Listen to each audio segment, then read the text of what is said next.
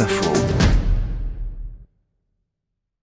Brest, Quimper, Concarneau, Roscoff, Pont-Aven, Bénodet, Douarnenez, Morlaix ou Essan, c'est vrai que la liste est longue quand on parle du Finistère et un été ne suffira pas pour découvrir toutes les richesses de ce département du bout du monde.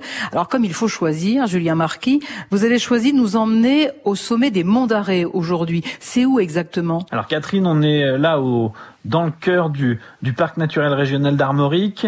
Euh, c'est en fait un massif montagneux hein, qui sépare le Finistère en deux. 192 000 hectares de, de paysages, mais vraiment impressionnants, presque irréels, où bruyères, ajoncs, crêtes rocheuses euh, se mélangent vraiment à perte de vue. Euh, la montagne la plus haute est à 385 mètres d'altitude, c'est le Roc Ruse. On est assez loin des Alpes ou des Pyrénées, évidemment, mais quand même, il faut quand même avoir de, de bonnes baskets pour tenter l'ascension. Hein, et malgré ce, ce, cette faible altitude, on a vraiment l'impression d'être dans une région montagneuse. Si on fait un peu d'histoire, Julien, et ça vous aimez ça, c'est une région qui a été très pauvre hein, pendant longtemps, euh, pas ou peu de culture, pas de moyens de communication, beaucoup de maladies. Bref, au 18e, c'était une zone extrêmement déshéritée. C'est effectivement même une, une, région où il y a beaucoup de révoltes, où il y a ces fameux bonnets rouges bretons euh, euh, qui font euh, vite ramener les, les, seigneurs et parfois les curés à la raison euh, en matière de redistribution des richesses.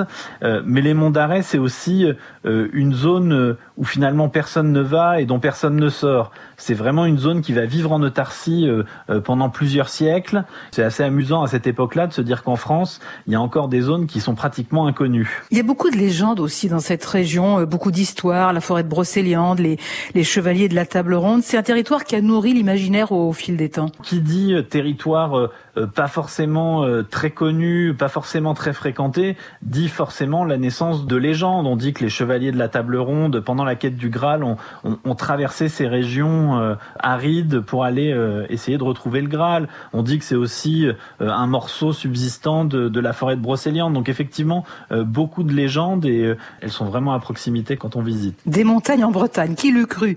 Les monts d'Arrée dans le Finistère, c'est au cœur du parc naturel régional d'Armorique. C'est à la frontière entre la Cornouaille et le pays du Léon finalement. Point de départ de nombreuses randonnées pour les amateurs.